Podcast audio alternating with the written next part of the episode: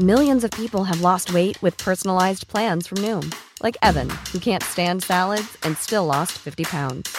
Salads, generally, for most people, are the easy button, right? For me, that wasn't an option. I never really was a salad guy. That's just not who I am. But Noom worked for me. Get your personalized plan today at Noom.com. Real Noom user compensated to provide their story. In four weeks, the typical Noom user can expect to lose one to two pounds per week. Individual results may vary.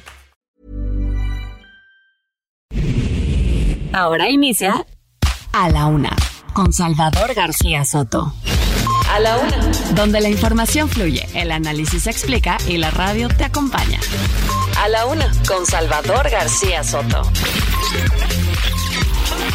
A la Una. Comenzamos.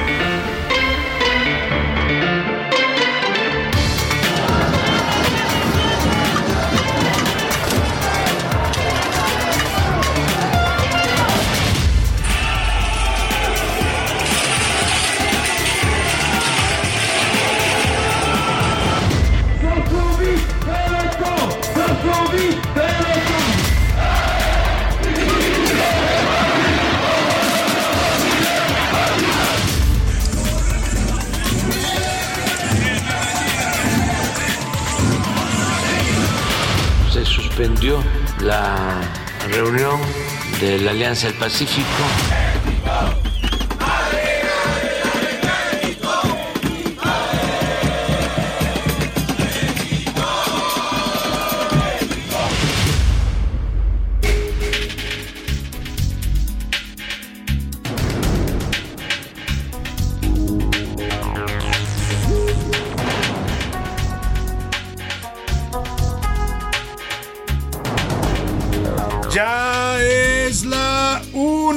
En punto en el centro de la República. Los saludamos con mucho gusto. Estamos iniciando a esta hora del mediodía a la una este espacio informativo que hacemos para usted todos los días a esta hora del día. Aquí estamos listos para informarle, para entretenerle, para acompañarle también en esta parte de su día, en este martes 22 de noviembre, el día después del puente. Ayer fue día de asueto para muchos mexicanos, estuvo pues muy tranquila la actividad.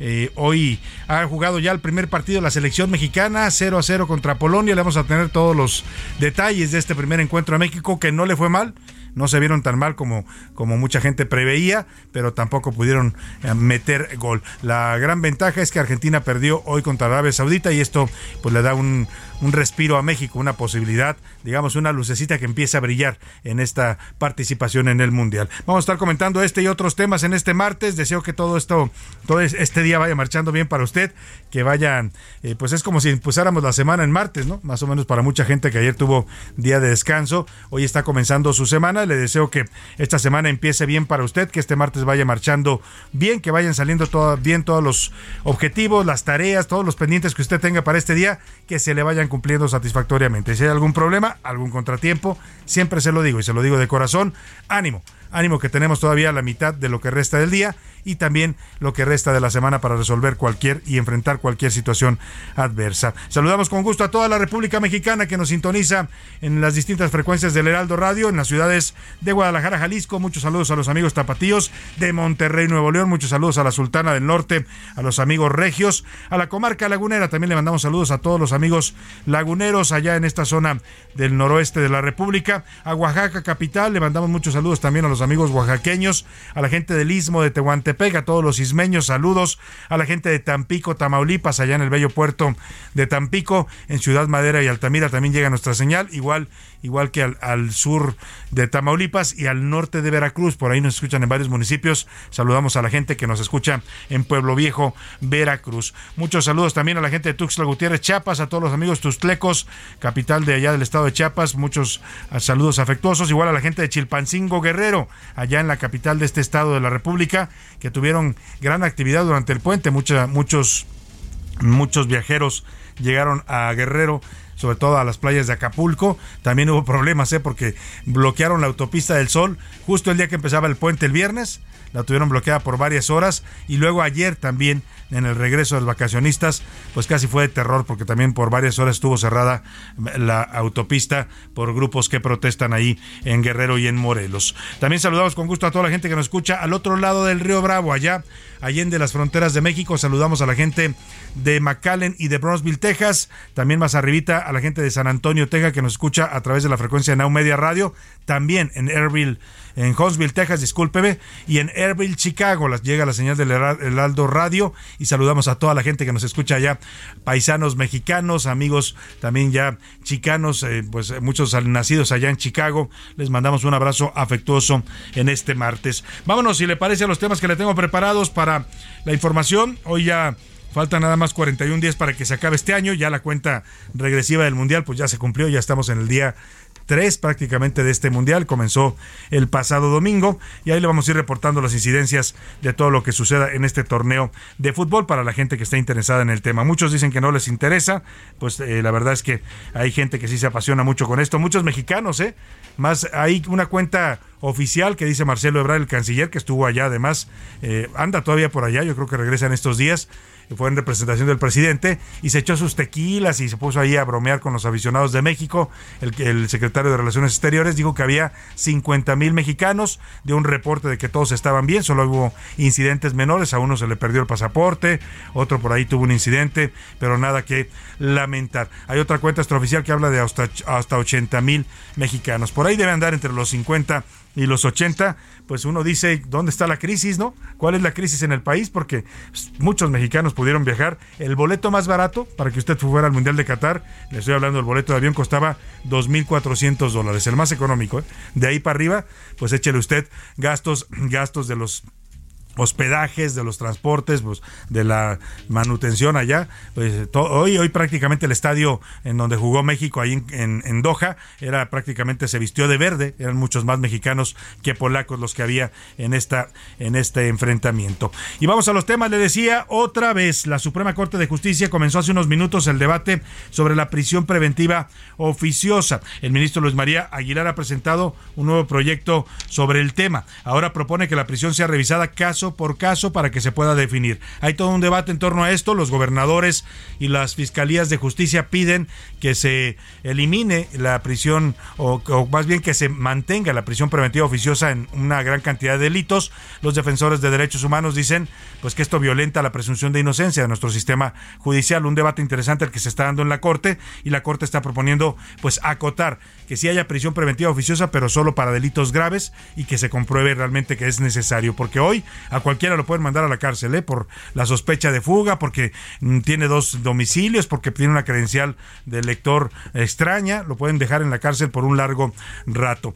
Y vamos a otro tema, sorpresa, la selección mexicana debutó en el Mundial de Qatar, ya le decía, ante su similar de Polonia, la verdad es que México dio un gran partido, lástima que nunca llegó el gol, pues, ¿no? 0-0 quedó al final, pero Memo Ochoa pues se vistió de gloria al detener un penal del equipo polaco. Le vamos a tener todos los detalles de este encuentro con Oscar Mota. Y todavía quedan restos de humedad.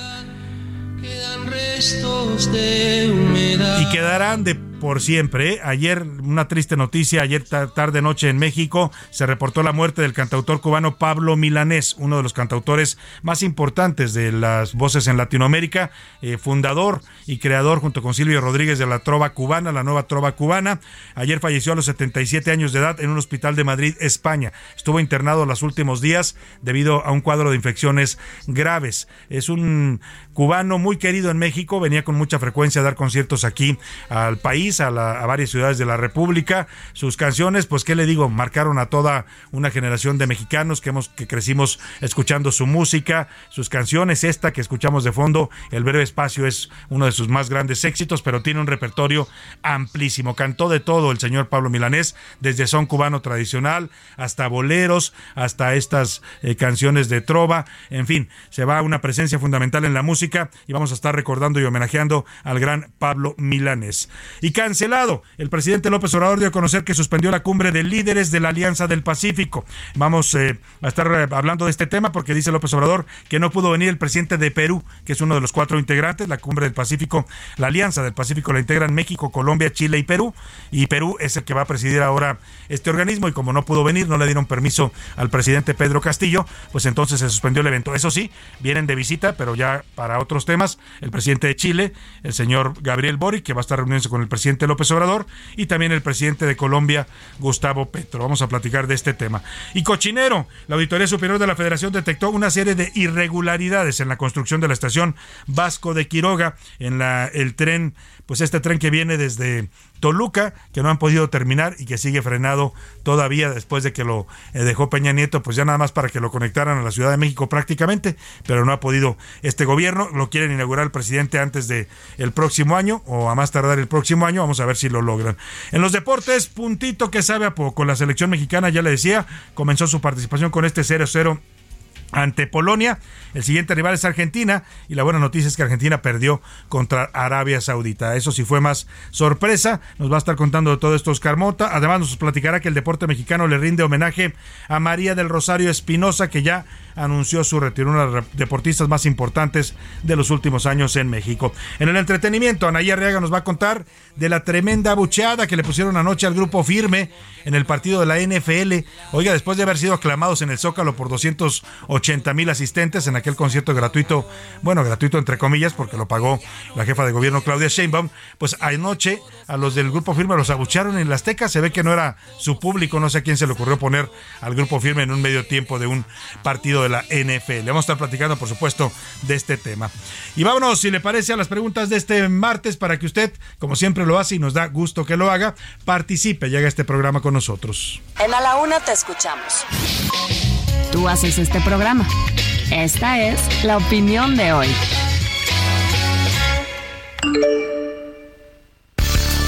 Y los temas que le tengo para preguntarle y para que usted opine, participe, debata con nosotros, eh, son estos. El primero de ellos, este fin de semana, se reunieron aquí en la Ciudad de México. Eh, bueno, desde a lo largo de toda la semana, duró prácticamente una semana esta conferencia de acción política conservadora, así le llamo. Le llamaron en realidad vinieron líderes de la ultraderecha de todo el mundo, ¿eh? de varias partes del mundo. Vino el líder del partido español Vox, que es la ultraderecha española, el señor eh, ahí se me fue el nombre del el, señor Santiago Abascal, también vino eh, Eduardo Bolsonaro, es hijo de Jair Bolsonaro, el presidente de Brasil, también de ultraderecha.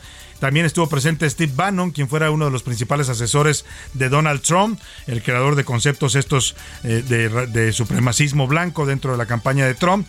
Bueno, se reunieron todos estos ultraderechistas en México para pues discutir el panorama de la ultraderecha y de, de los partidos más conservadores en América Latina. Concluyeron que México pues tiene posibilidades de ser gobernado por un partido de ultraderecha. incluso ya destaparon allí a un posible candidato que es el señor Eduardo Verástegui. A lo mejor usted lo recuerda como actor, cantaba por ahí en alguno de estos grupitos juveniles, ahora es un líder de la ultraderecha mexicana. Yo le quiero preguntar, ¿usted cree que la ultraderecha puede cobrar fuerza en México como una pues, especie de péndulo hacia la izquierda que representan Morena y López Obrador. Hay quienes piensan eso, hay quienes dicen que no, que no hay cabida para tendencias tan radicales en la política mexicana, pero yo le pregunto si usted cree que la ultraderecha tiene posibilidades de gobernar en México. pues le doy tres opciones para que me conteste. Sí, la ultraderecha ha crecido en México y puede tener una oportunidad. No, solamente es un sector ultraconservador que quiere hacer ruido y además también radical en sus posiciones. Y, y cualquiera, los extremos siempre son malos, ¿no? Sean extremos de derecha o extremos de izquierda, como los que tenemos también hoy en el gobierno, pues no son, no son siempre los más objetivos. Así es que, ¿qué piensa de este tema? El segundo tema que le pongo sobre la mesa, la Suprema Corte ya le contaba, está discutiendo en estos momentos la prisión preventiva oficiosa. Se trata de definir en qué casos un juez y también el Ministerio Público, las Fiscalías de Justicia pueden pedir que una persona se quede en la cárcel por simples sospechas de un delito, porque usted y cualquier mexicano, según nuestra, nuestros códigos penales y nuestra constitución, somos inocentes hasta que se nos demuestre lo contrario. Pero esta posibilidad de la prescripción preventiva le da a las fiscalías y a los ministerios públicos la posibilidad de decir, ese señor se me puede fugar, quiero que se quede en la cárcel. Oiga, pero no sabemos si es culpable o no, no importa, que se quede en la cárcel. Hoy, ese catálogo de delitos que ameritan la prisión preventiva oficiosa se amplió porque así lo pidieron las fiscalías de justicia, así lo pidió también el partido gobernante Morena, y lo que están debatiendo en la Corte es si amerita que tantos delitos tengan prisión preventiva o si solamente se debe circunscribir, perdóneme, o acotar este, esta posibilidad de la prisión preventiva eh, eh, de manera oficiosa a delitos graves. Están en ese debate yo le quiero preguntar usted qué piensa de la prisión preventiva oficiosa. Pienso que es una medida que ha resultado efectiva y debe mantenerse porque reduce el crimen, evita que los delincuentes salgan de la cárcel. No, hay un abuso y los que están presos son los más pobres, los que no pueden defenderse o los que también están por consignas políticas. El tercer, la tercera opción, en México se ha abusado de la prisión preventiva y debe regularse porque viola los derechos humanos. Y también le quiero preguntar sobre Pablo Milanés, a ver si nos programas algunas canciones también de Pablo Milanés, productor, a ver si vamos alternando ahí con la música de la revolución que ayer inauguramos en este espacio por nuestro, ya que fue, qué número de aniversario fue, el 112, 112 aniversario de nuestra revolución mexicana. Vamos a ir alternando también algunos de los grandes éxitos de Pablo Milanés. Y le quiero pedir que usted me diga después del fallecimiento del gran Milanés, si usted me quiere compartir qué canción le gusta de él y qué recuerdos le trae, porque los gustos musicales y las canciones que recordamos a lo largo de nuestra vida siempre van ligadas a algún recuerdo, alguna etapa de nuestra vida, alguna persona, algún momento de nuestra existencia. Así es que si usted quiere compartirme qué significa para usted la música de Milanés, con gusto aquí recibimos sus comentarios y opiniones. Le doy el número para que nos marque 5518 41 5199. Ya sabe que puede mandarnos mensajes de voz o de texto, usted decídalo. Aquí lo que le garantizo es que su opinión siempre va a contar y siempre también saldrá al aire. Y ahora sí, vámonos al resumen de noticias, porque esto como el martes y como la semana laboral ya comenzó. Repunte. La cifra de inversión extranjera directa preliminar de México presenta un aumento de 29.5% frente a las cifras preliminares para el mismo periodo de 2022. Deshonroso. Especialistas señalaron que la Ciudad de México es la entidad con más casos en donde los hombres ejercen la violencia vicaria fracaso. La Cámara Nacional de la Industria de Desarrollo y Promoción de Vivienda reconoció que la meta de que se colocaran 250 mil viviendas este año no se va a cumplir. Mal augurio. La Organización para la Cooperación y el Desarrollo Económico advirtió que Europa será la región más afectada por la desaceleración económica mundial.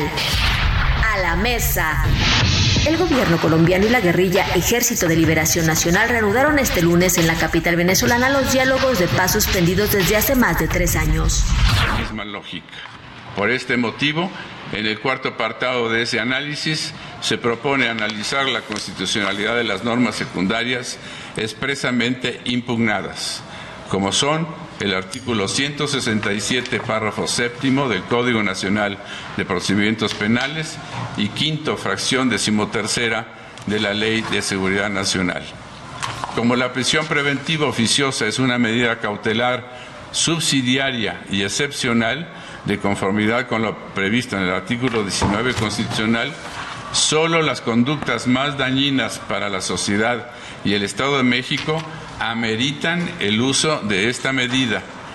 Estamos escuchando al ministro Luis María Aguilar, expresidente de la Suprema Corte de Justicia, que está fijando su posición sobre este debate que está teniendo lugar en estos momentos en la Corte. Lo que usted escuchó está ocurriendo en vivo y en directo. Estamos escuchando la señal del canal judicial, el canal de la Suprema Corte de Justicia y del Poder Judicial. Y decía el ministro Luis María que él cree que la prisión preventiva debe estar acotada solo a los delitos más graves. No puede ser un, una disposición generalizada ni que se amplíe el catálogo de delitos porque esto puede violentar un principio básico de nuestro sistema de justicia penal oral, que es la presunción de inocencia. Ha comenzado esta discusión, se, puede, se pretende modificar el artículo 19 constitucional. La propuesta que se está discutiendo es eh, precisamente por el ministro Luis María Aguilar, que está presentando sus argumentos. Vamos contigo, Diana Martínez, que te encuentras allá en la Suprema Corte de Justicia de la Nación. Vamos en un momento más a, contactar a Diana Martínez. Le decía, lo que se está buscando es pues reformar el artículo 19 para revisar si los delitos que actualmente son mm, imputables o, o, se les puede dictar prisión preventiva oficiosa deben mantenerse o debe acotarse esta medida a solamente delitos mm, considerados graves. Ahora sí, Diana Martínez, te saludo ahí en la sede del Poder Judicial. Cuéntanos cómo ha arrancado este debate importante para los temas de justicia penal en México, ahí en la Suprema Corte. Buenas tardes, Diana. Así es, Salvador. Buenas tardes. Pues nos encontramos aquí en la Suprema Corte de Justicia de la Nación, donde ya inició por segunda ocasión la discusión de la figura de prisión preventiva oficiosa. Dos meses y medio después de la primera revisión del tema, el ministro Luis María Aguilar ya presentó su nueva propuesta para que la medida cautelar no se aplique de forma automática, sino que los jueces de control revisen cada caso para determinar si se debe mantener a una persona en prisión preventiva. Aguilar eh, señaló que esta, esta medida cautelar es la sanción más severa del derecho penal, por lo que la concepción de la prisión preventiva oficiosa como medida que opera en forma automática e irreflexiva debe ser considerada como una pena anticipada y contraria a los derechos humanos, además que es inadmisible en un Estado constitucional de derecho. El ministro destacó algunas cifras eh, de población penitenciaria. Posteriormente, pues señaló que este proyecto también contempla invalidar la reforma por la que delitos de factureo, contrabando y defraudación fiscal ameritan prisión preventiva en automático. Él señaló que no pueden considerarse como ilícitos penales eh, cuya gravedad ponga en peligro y en riesgo la seguridad de la nación detalló que eh, su propuesta no tendría efectos retroactivos automáticos, pues si los imputados o su defensa consideran que la prisión preventiva no está justificada, deben acudir a un mecanismo de revisión y de esta forma el juez de control citará a las partes a una audiencia para abrir un debate y que se determine si amerita o no eh, que esta persona eh, permanezca en prisión preventiva, Salvador. Pues estaremos atentos, un debate de la mayor trascendencia, Diana, por lo que significa la posibilidad de que una persona se quede en prisión o pueda seguir su proceso en libertad. Eh, aquí lo que está de por medio es este principio que hoy rige nuestro sistema penal de derechos y de justicia, que es la presunción de inocencia. Vamos a ver qué deciden los ministros. Ya, como bien indicaste, Diana, la segunda vez, el segundo intento por legislar o regular este tema porque ya el primero había pues eh, se topó con pared pues ante la, el, lo, encarnizado que fue el debate entonces Diana Así es, Salvador, pues por lo menos eh, hasta el momento está hablando, está pronunciando el ministro Jorge Mario Pardo Rebollero, espero que se pronuncien el resto de los integrantes pues del Pleno. Vamos a estar atentos contigo al momento que ocurra la votación y para que nos estés reportando en vivo ahí desde la Corte. Te agradezco mucho, Diana Martínez. Bueno. Muy buenas tardes a Diana. Está siguiendo de cerca ahí en la sede del Pleno de la Corte este debate. Pues le decía importante, ¿eh? porque mire, toco madera, Dios no lo quiera, como dicen por ahí, eh, que un día nos toque caer a, a, esas situaciones. Usted tiene derecho, mientras se demuestra que es culpable, porque eso lo tiene que probar quien lo acusa y el Ministerio Público, a seguir su proceso en libertad. Pero lo que está coartando este derecho es precisamente este tema de la prisión preventiva, porque los gobernadores, en su mayoría, los fiscales de justicia, se quejaban de que con, al no haber prisión preventiva oficiosa para un número importante de delitos, pues la mayoría de los acusados llegaban a la, a la audiencia y salían en libertad.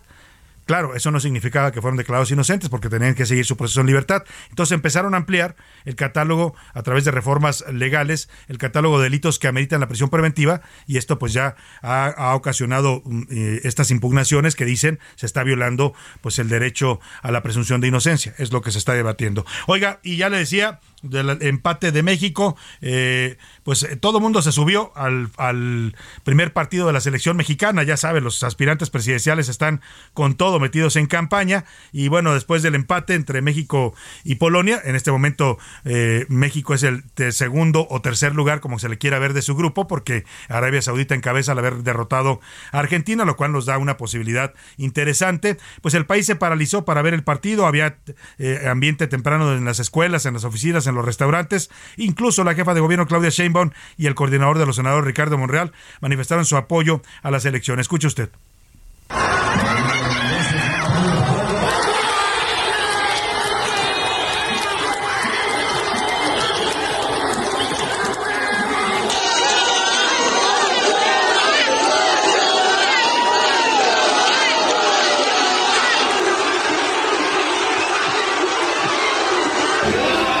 Pues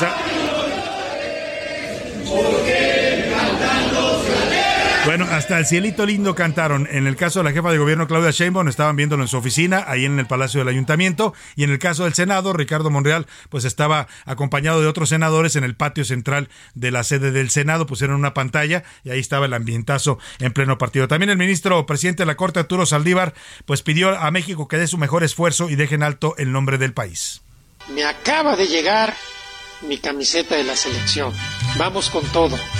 Vamos a dar el mejor esfuerzo y a dejar en alto el nombre de México. Oiga, y Marcelo Ebrar, que anda también metido con todo en campaña, y además él está allá en Qatar, pues está aprovechando también su presencia por allá. Ya hasta se creó un avatar en el metaverso para apoyar a México. Escuche usted cómo lo anuncia.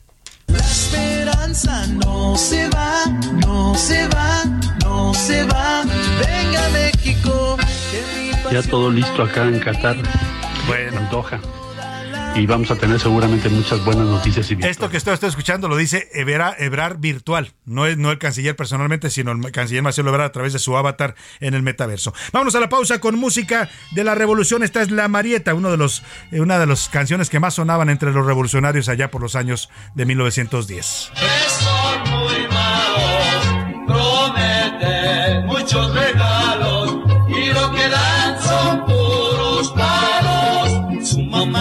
Marieta, deja ya la pretensión, déjate crecer el pelo y el vestido tan rabón, porque la mujer que tiene el vestido tan cortito, cuando llega hacia agacharse se le mira muy bonito.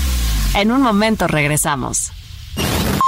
Ya estamos de vuelta en A la Una con Salvador García Soto. Tu compañía diaria al mediodía.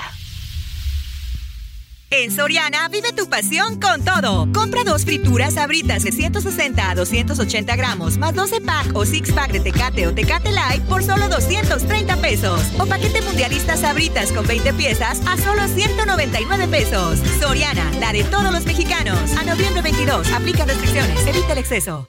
Heraldo Televisión, ahora también por Sky HD. Toda la programación de Heraldo Televisión a través del canal 161 de Sky HD. Noticias, deportes, entretenimiento, gastronomía y mucho más. Heraldo Televisión, en todo el país, ahora también por Sky HD.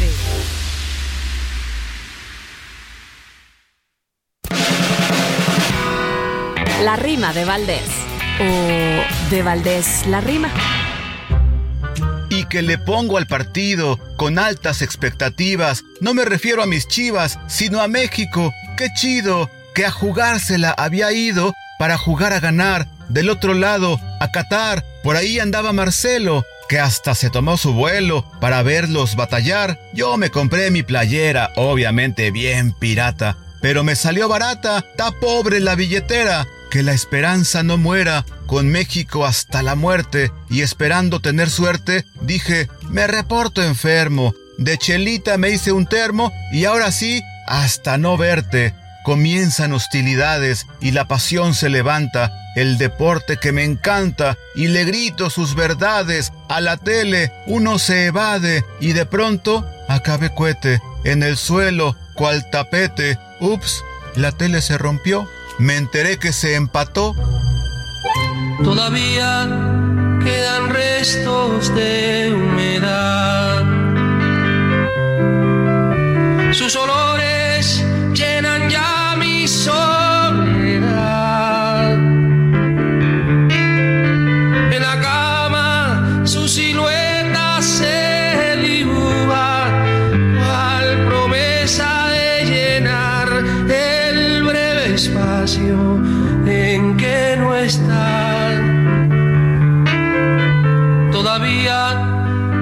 sé si volverá. Nadie sabe al día siguiente lo que hará.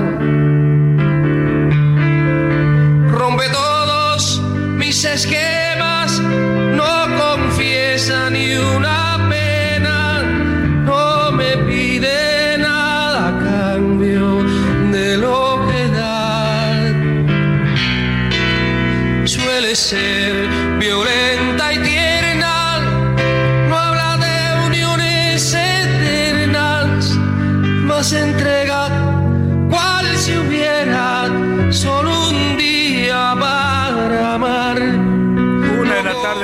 33 minutos. Estamos regresando de la pausa con esta gran canción de Pablo Milanés, uno de sus éxitos más conocidos, interpretada por muchos, muchos cantantes de habla hispana en los años que tiene de existir esta canción. Eh, no es la única de Pablo Milanés, tiene una gran, gran producción musical, discográfica.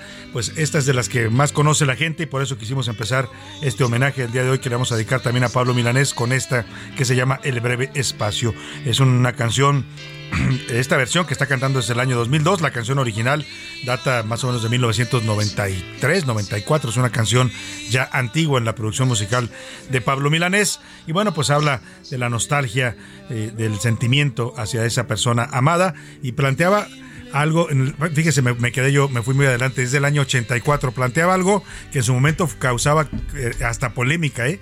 Esto de la prefiero compartida antes que vaciar mi vida. Mucha gente decía, oye, tú podrías compartir una persona que amas, ¿no?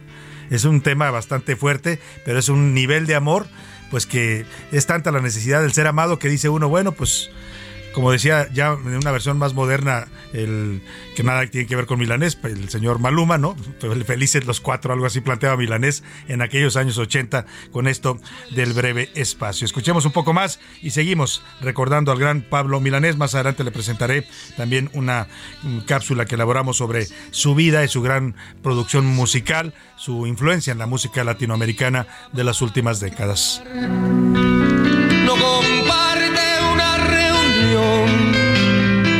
Más le gusta la canción que comprometa su pensar. A la una, con Salvador García Soto.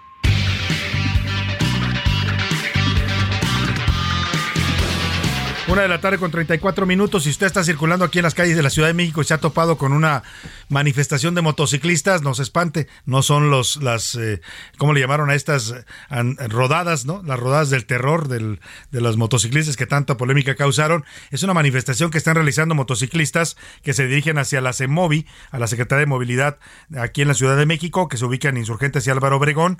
Quieren exigir que no entre en vigor el nuevo reglamento de disposiciones para regular la circulación de motocicletas en la Ciudad de México. Está causando polémica este reglamento, sobre todo entre los motociclistas. Mire, la verdad es que ya son muchas motos. Eh, la cantidad de motocicletas que circulan en la ciudad se dispararon a partir de los servicios de entrega de comida o de productos, ¿no? Porque ahora ya mucha gente pide sus productos el supermercado eh, por a través de aplicaciones o la comida y esto eh, disparó la circulación de motocicletas en la Ciudad de México y esto también trae una serie de problemas porque pues andan por todos lados, se meten por todos los carriles, se le meten a usted en el auto y cuidado con que usted eh, los trate de rebasar porque se ponen a veces incluso agresivos. Yo respeto mucho a los motociclistas, creo que es un medio de transporte muy válido y además necesario en una ciudad como esta, pero sí se necesita una regulación Vamos contigo, Gerardo Galicia, que está siguiendo de cerca esta caravana de motociclistas que se dirigen a la Secretaría de Movilidad. Muy buenas tardes. Así, Salvador, excelente tarde. Y esta caravana está dejando ya la, la revolución.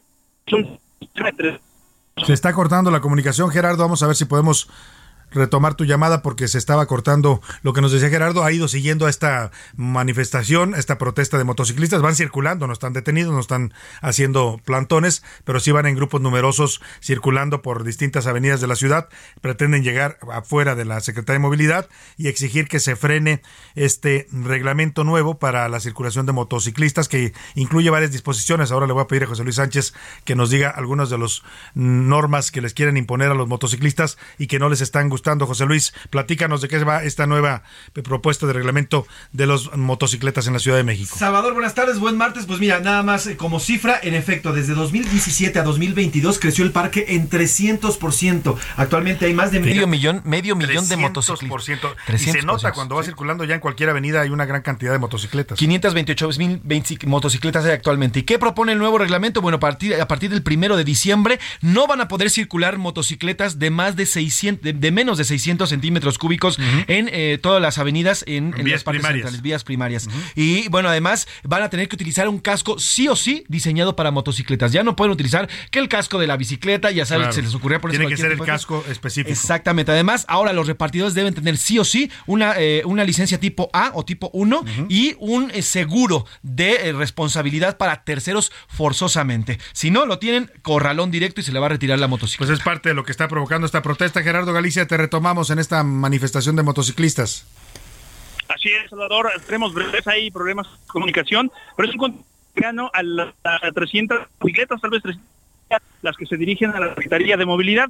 Y otra de las cinco es que Estamos, estamos nu- nuevamente perdiéndote por, el- por momentos, Gerardo. Si pudieras detenerte un momento, aunque sé que estás siguiendo de cerca la marcha, para que no se nos corte la comunicación, porque sí se está eh, eh, cortando lo que nos vas narrando. Nos decías cerca de 300 motocicletas las que están desfilando en este momento por las calles de la ciudad, en esta movilización, en esta protesta.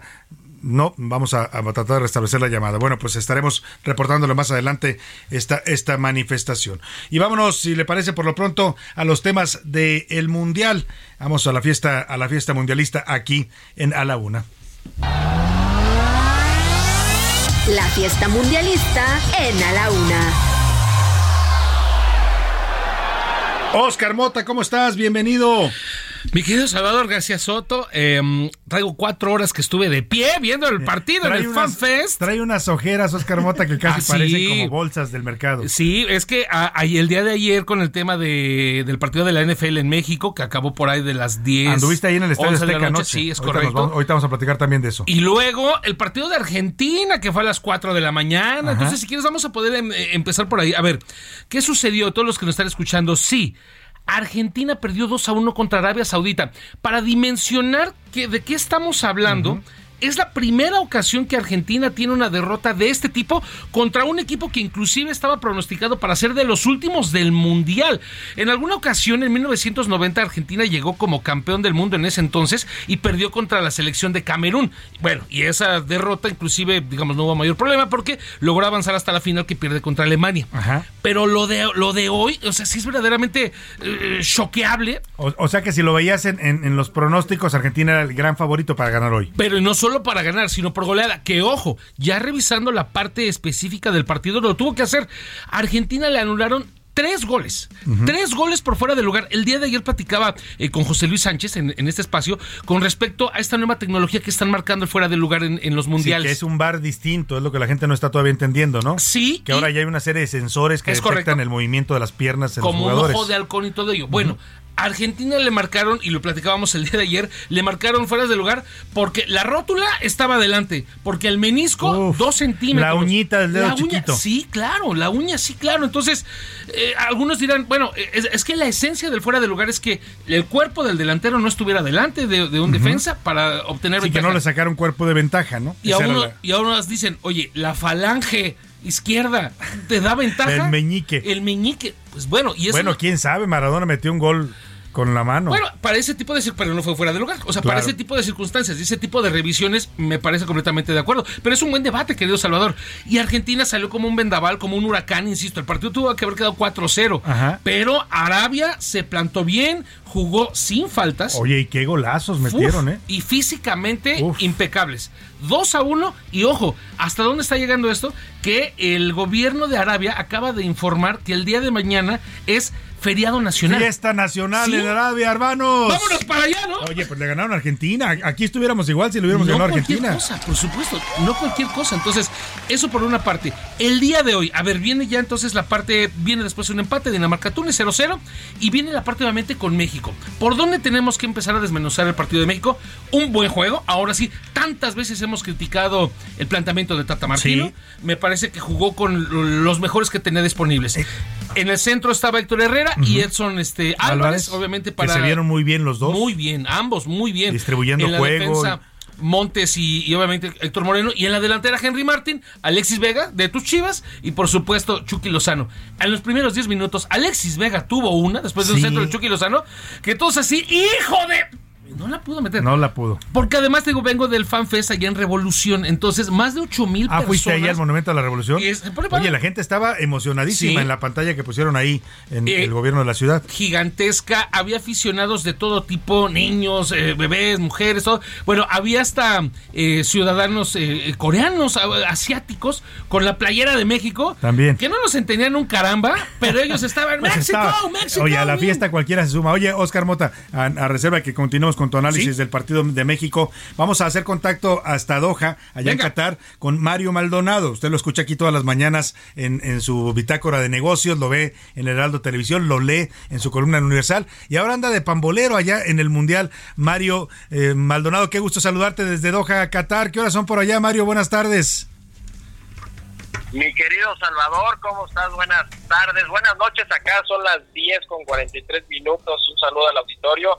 Y pues venimos saliendo básicamente del metro porque acá la infraestructura de transporte para llegar a los estadios y salir, la verdad es que es muy buena, aunque sí había muchos mexicanos en este estadio. Se contabilizaron más de 39 mil asistentes, de los cuales yo te diría 38 mil eran mexicanos, sin lugar a dudas, Salvador. 38 mil en el estadio. Con razón se veía verde todo aquello, Mario.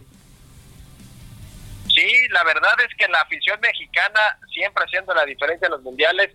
Eh, eh, esta vez no fue la ocasión, aunque fíjate que sí hay que decir que en el estadio, a pesar de que no se surgió este grito eh, considerado homofóbico cuando despeja el portero contrario, Sí. hubo, digamos, eh, eh, muchos ánimos encendidos por la actuación del árbitro y, y las faltas de, de- que cometió México y que le cometieron o que supuestamente le cometieron y que no se que no se pitaron y después del estadio tuvo que hacer un llamado a la afición mexicana que se comportara, pues de alguna manera eh, escuchó o entendió que estaban diciendo groserías en contra del árbitro eh, y bueno, pues ahí hubo un llamado a la, a la cordura y, a- y, al, y, al, y al deporte, pues, ¿no? A que todos se queden en ese deporte. Pero la verdad es que la afición creo que se portó bastante bien, siempre Ujú. muy, muy grande la afición mexicana en los mundiales y yo creo que yo creo que pesó, mi querido Salvador, ahí Oscar no te tendrá la mejor opinión como analista deportivo, pero creo que finalmente pesó en ese penalti de, de, de Lewandowski que lo falló Sí. contra Guillermo Ochoa porque la afición de verdad era eh, infinitamente superior a, a los cuantos que iban de, de la opción de, De de Polonia, Polonia, la verdad, yo creo polacos. que terminó pesando sin lugar a dudas. Sin duda. Bendito sea el Señor, mi querido Mario, ¿cómo estás? Te mando un gran abrazo, un saludote hasta allá. Y como bien platicas, con el tema de Lewandowski, que es su segundo mundial, no había anotado, todavía, toda- todavía no ha anotado goles en mundiales, qué bueno que no nos agarró de su puerquito. Pero aquí hay algo que quiero destacar y, y para que continúes describiendo la parte de los aficionados. En los partidos que se han disputado en Qatar, hay muchos comentarios con respecto a que no se han llenado, hay inclusive Los- lugares los estadios, vacíos sí. y estos famosos aficionados sembrados, ¿no? Eh, eh, Los manda el gobierno. que son ciudadanos pakistaníes, ciudadanos de Kazajstán, de la India, etcétera, y que tienen sus playeras de va usted a saber de qué equipo, y por lo que tú platicas, oh, esto no sucedió el día de hoy, ¿no? Plenamente el Mexicano, el 100%. mexicano por allá. De mexicanos auténticos, mi querido Oscar, lo- los, los que estuvieron eh, llenando este eh, pues eh, estadio, porque además es un estadio de los más emblemáticos con lo que significa su construcción eh, a base de contenedores, que me parece el primer estadio desmontable que se ha construido para, para un mundial y que, y que bueno, pues en cuanto termine se va a desmontar estos, este estadio de, de 974 contenedores y todos mexicanos sin lugar a dudas. Había y algunos extranjeros, y uno se da cuenta cuando salía del estadio cuando iba llegando eh, con, con playeras de México, pero la verdad es que eran eh, eh, extranjeros, me, me refiero eh, de Estados Unidos, algunos de Europa, Que fueron a apoyar. a, a la selección mexicana, a apoyarlo auténticamente, sí, sí, sí, pero la mayoría mexicanos, ríos y ríos de gente eh, llegando y saliendo al estadio y dentro del estadio y- hicieron la diferencia.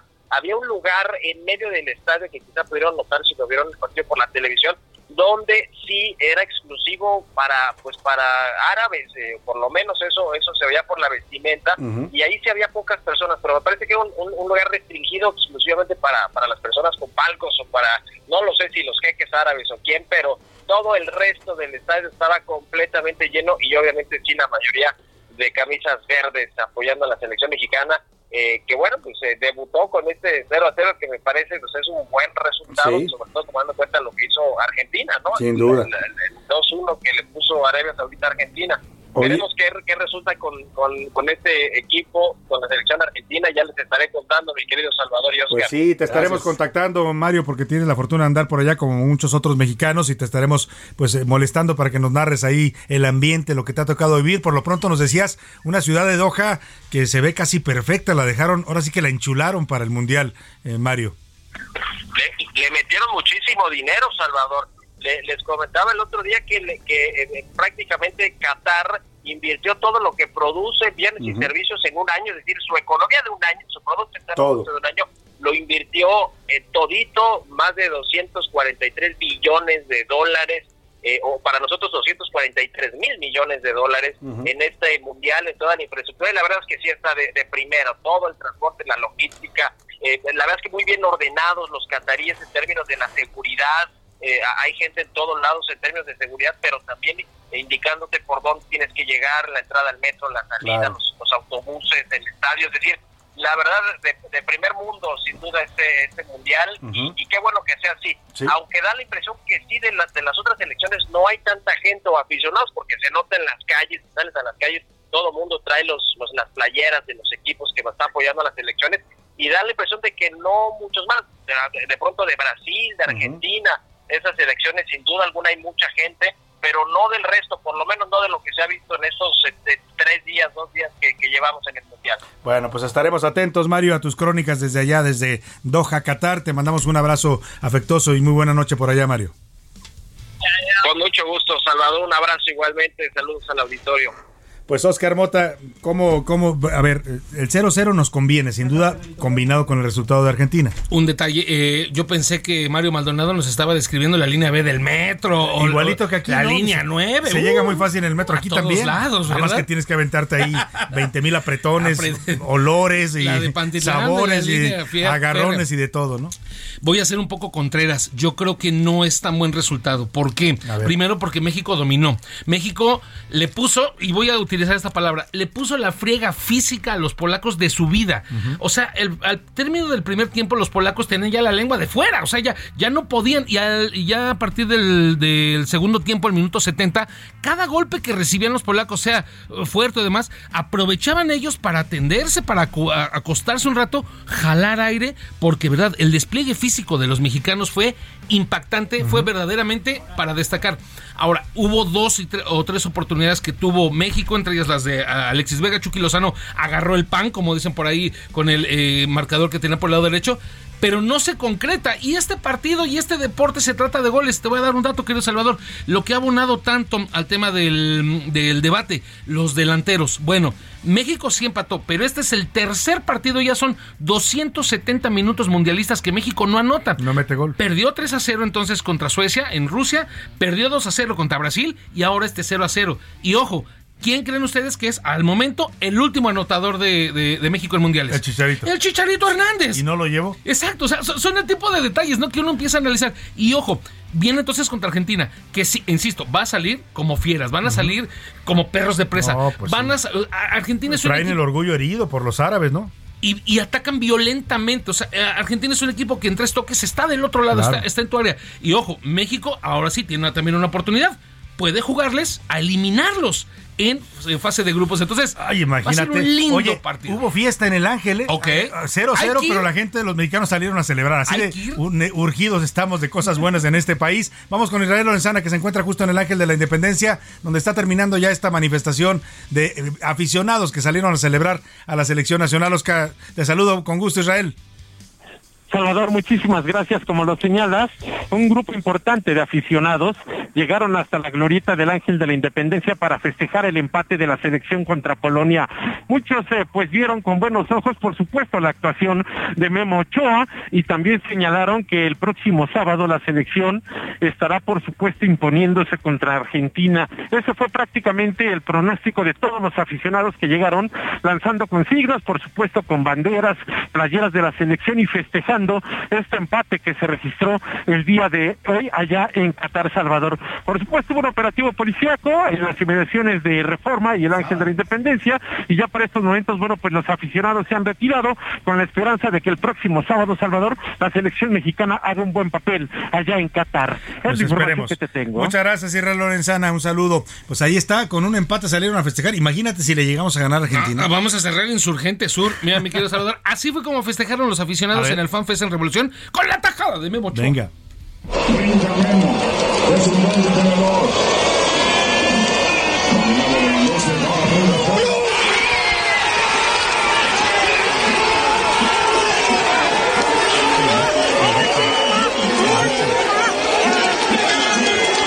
Lo celebraron como casi como un gol. Como cuando cae el aguinaldo, ¿no? Sí, O sí, sea, sí. ¡ah! Qué ¡Uh! barbaridad. No, y es que verdaderamente, eh, porque además era un momento muy complicado, segundo tiempo, y después de todo este tipo de cosas, ¿no? De jugar como nunca y probablemente perder como siempre y atajarle al mejor del mundo. Antes de que se nos acabe el tiempo, rápidamente, anoche el partido de la NFL en el Estadio Azteca. Oscar Mota, ¿cómo lo viste? Un gran partido, gana el equipo de San Francisco. Administrativamente el equipo de Arizona, ellos eran los locales, pero el 90% de los que asistieron eran aficionados de San Francisco. El tema de las luces espectacular en el Azteca. Solo algunos detalles que ya tienen que estarlo corrigiendo para el próximo Mundial. Empezó a llover y ya se nos estaba colando el agua por arriba. Uy, hay que poner una impermeabilizada a la Azteca, Importantito, ¿no? no hay que- Oye, y que abuchean a los Es del grupo correcto. firme, ¿no? Es correcto. Tocaron por ahí tres eh, rolitas, eh, 10, 15 minutos, pero desde que salieron, y ojo, pues con todo el sistema y todo el sonido que tiene el Azteca, que Suena es poderosísimo, brutal, ¿no? se escuchaban los abucheos, pero hasta Tlalpan, verdaderamente, no le gusta a la gente. No, era, no era el grupo De- adecuado de ahí, para, claro. un, para un evento como ese. Yo creo Así que se es. equivocaron. Una cosa es llevarlos al Zócalo, que junten gente y votos, ¿no? Porque lo hicieron muy bien, 280 mil. Y otra cosa es meterlos a un partido de la NFL en el Azteca. Completamente fuera de. de- Muchas de- gracias, de- de- Oscar Mota. Vámonos a la pausa con música. Esta se llama La Máquina 501 y la canta Oscar Chávez, otra canción de los revolucionarios en México. señores. En Acosari pasó el día 7 de noviembre cuando la pólvora ardió. Con sede virgen querida. De llegar a puertecitos aunque yo pierda la vida, que se salve placerito. No le cambies. Estás en A la Una con Salvador García Soto. Información útil y análisis puntual.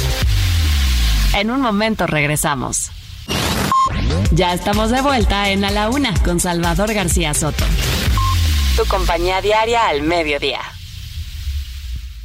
En Soriana encuentras la mayor calidad. Aprovecha que el pollo entero fresco está a 38.90 el kilo. Sí, a solo 38.90 el kilo. Y la milanesa de res pulpa blanca a 164.90 el kilo. Sí, a solo 164.90 el kilo. Soriana, la de todos los mexicanos. A noviembre 23, aplica restricciones.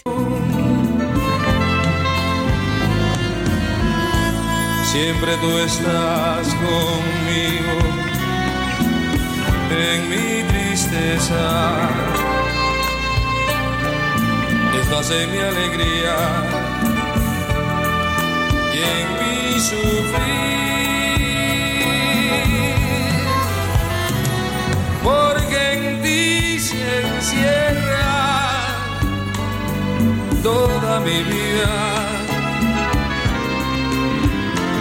Si no estoy contigo, mi bien, no soy feliz. Es mi amor, delirio de estar contigo.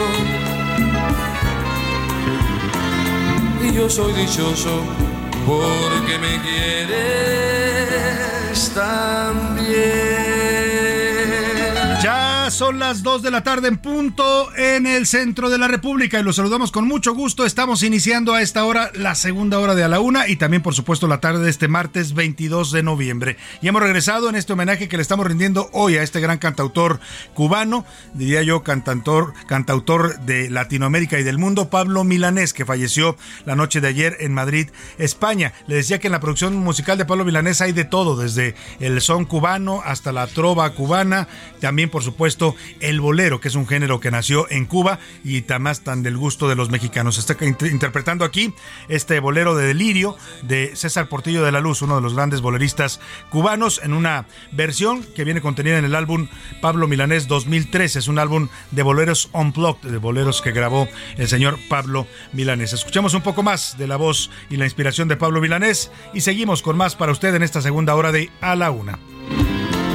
Si no estoy contigo, mi bien, no soy feliz.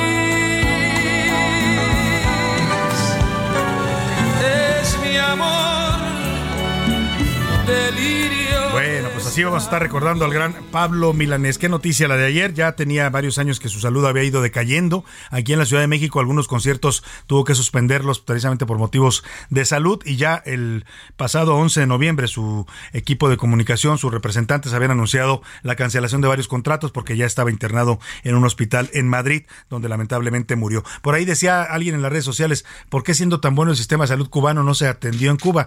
Bueno, pues cada quien tiene derecho a atenderse donde pueda y donde quiera, ¿no? Este caso él estaba ya radicando en España, a pesar de que él fue un cantautor eh, propio de la generación, digamos, de la revolución castrista, de la revolución cubana, eh, el movimiento de la nueva trova cubana surge en el régimen de Fidel Castro, también se había vuelto crítico ya en los últimos años de los excesos de esta de este régimen, había cuestionado, por ejemplo, la represión a las protestas que ha vivido en La Habana, eh, protestas de jóvenes, había hecho pronunciamientos públicos condenando la represión de las libertades en Cuba. Vamos a seguir con otros temas, pero en esta segunda hora de la una, pero tenemos una visita de lujo aquí en el estudio. Está llegando el líder del Senado, Ricardo Monreal, y me da mucho gusto recibirlo aquí en la cabina de A la Una. Bienvenido, senador, ¿cómo está?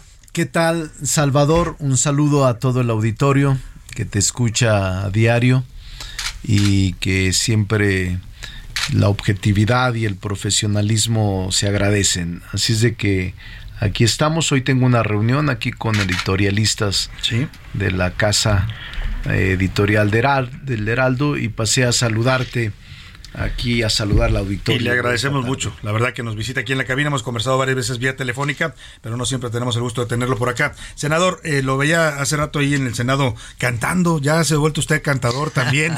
¿Siempre fue cantador o es la campaña? Ahora que estamos recordando a Pablo Milanés, que yo lo admiraba, lo conocí siendo gobernador de Zacatecas y fui a varios de sus conciertos, era estupendo. Fue varias veces, ¿no? Yo recuerdo un concierto ahí en la plaza esta. en la plaza de armas. La plaza de armas de Zacatecas. de Gobierno.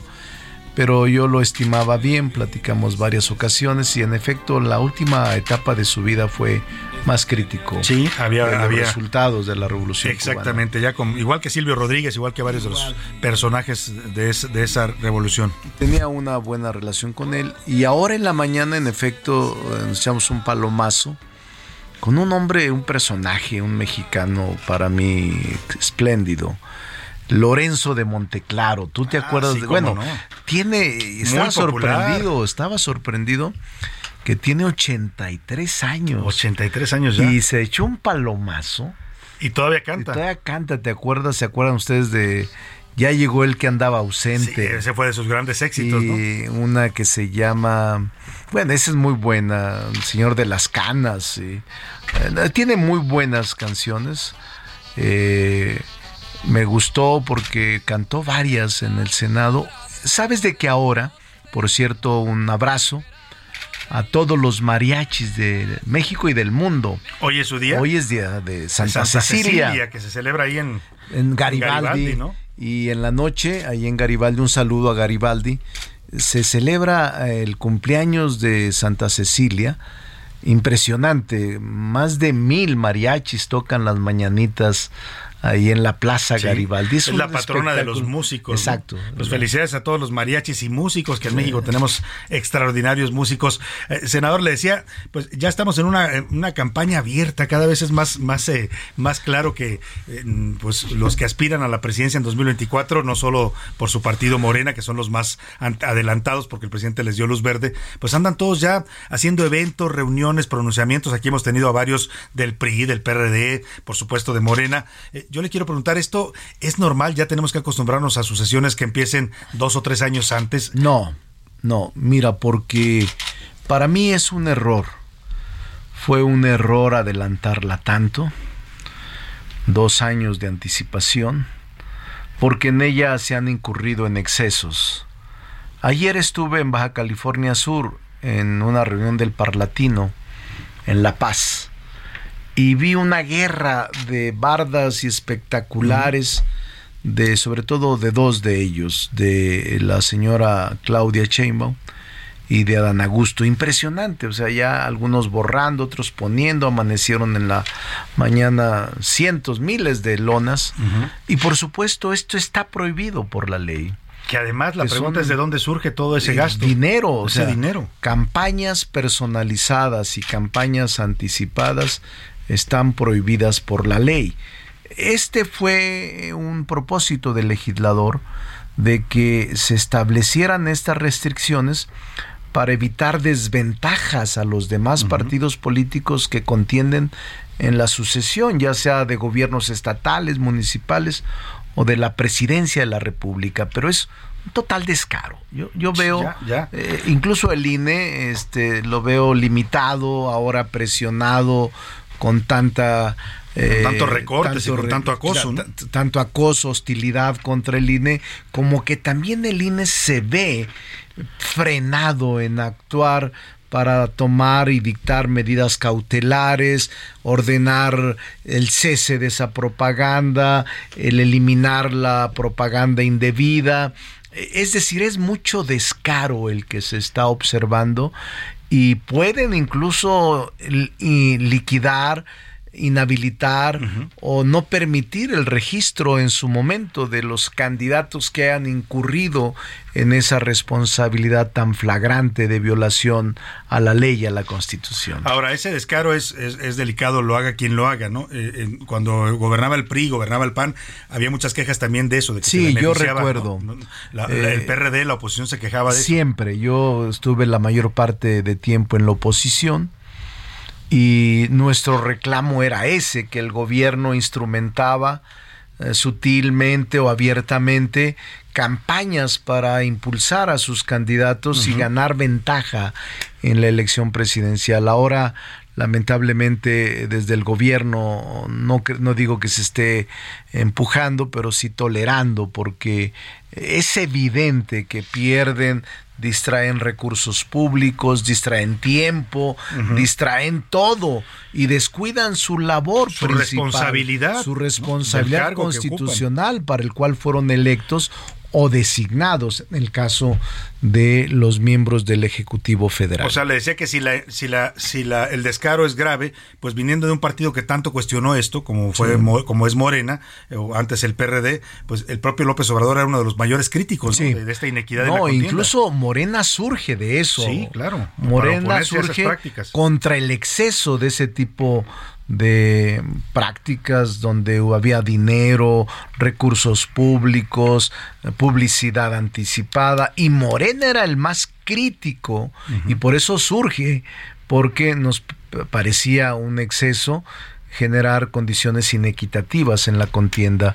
Ahora, lamentablemente, pareciera que ya se olvidó esa etapa de lucha, de ideario, de Morena o de sus dirigentes y ahora lo justifican diciendo no es un derecho de ellos no no es un derecho es una violación a la ley y eso me parece muy delicado Ahora, en, ese, en este contexto de sucesión anticipada, eh, de, de- de acoso al INE, se da esta marcha ciudadana de- del pasado 13 de noviembre y el presidente reacciona pues convocando a su propia marcha eh, Sí. este próximo domingo 27. Eh, usted ha dicho que no va a estar presente. Primero había dicho que sí, pero luego que no va a acudir. ¿La decisión es- tiene que ver netamente con esta interparlamentaria o Monreal prefirió no exponerse? Digo, porque ahora también los morenistas son muy críticos con usted. no e- el santo niño de Atocha siempre me salva Siempre lo protege.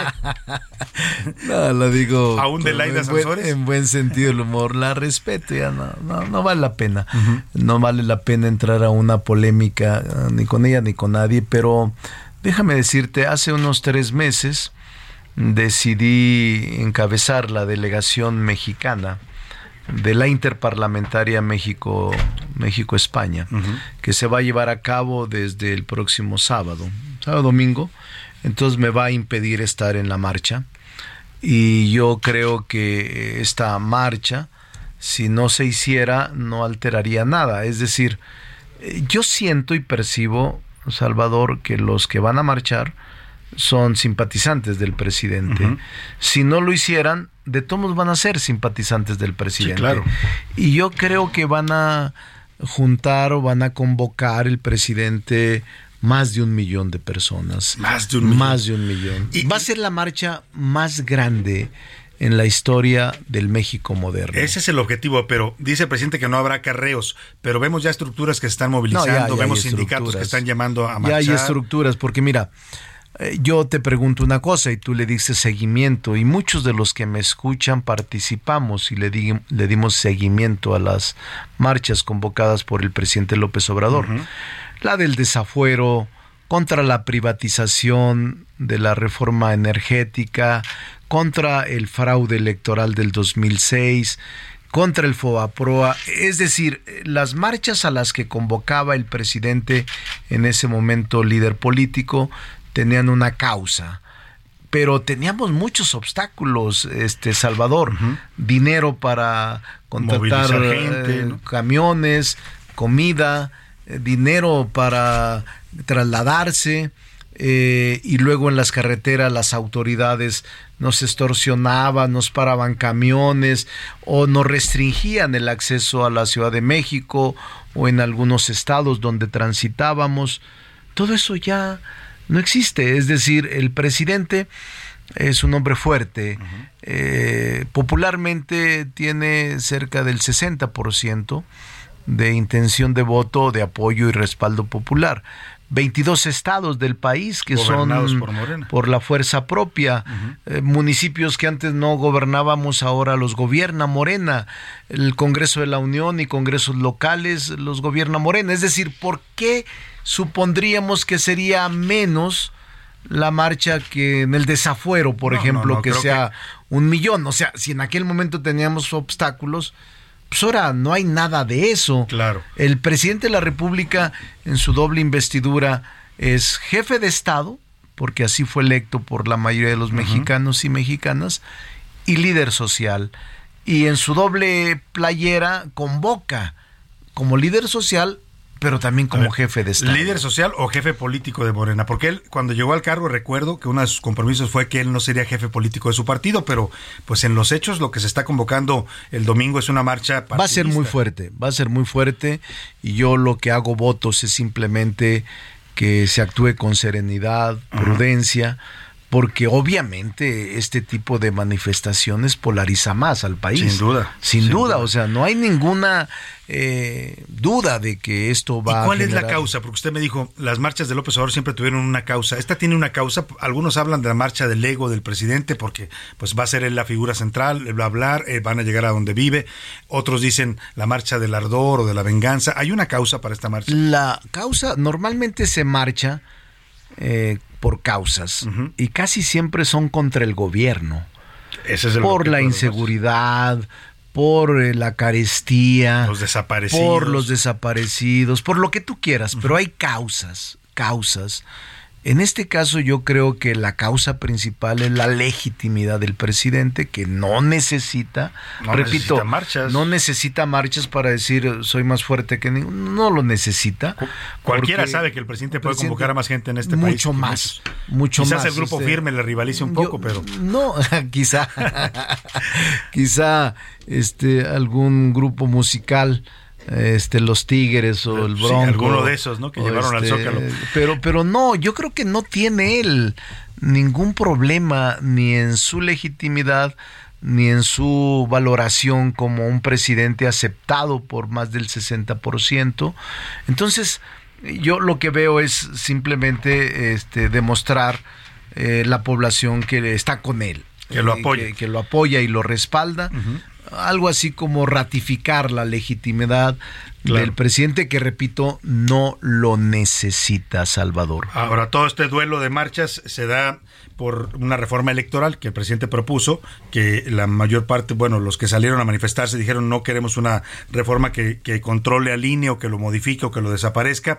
Eh, ahora el presidente y, y Morena, su partido, dicen que van a hacer una reforma a leyes secundarias, ¿no? Y se habla Sí. ya de hasta 10 leyes que pueden ser modificadas por la vía de, de reforma secundaria que requiere solo mayoría simple. Yo le quiero preguntar esa reforma que ya están preparándose para aprobar en Cámara de Diputados llegará al Senado. Usted había dicho que no iba a apoyar nunca una reforma que fuera eh, regresiva o que pusiera en riesgo las instituciones democráticas. ¿Qué piensa ahora de esta segunda versión de la reforma electoral que van a aprobar?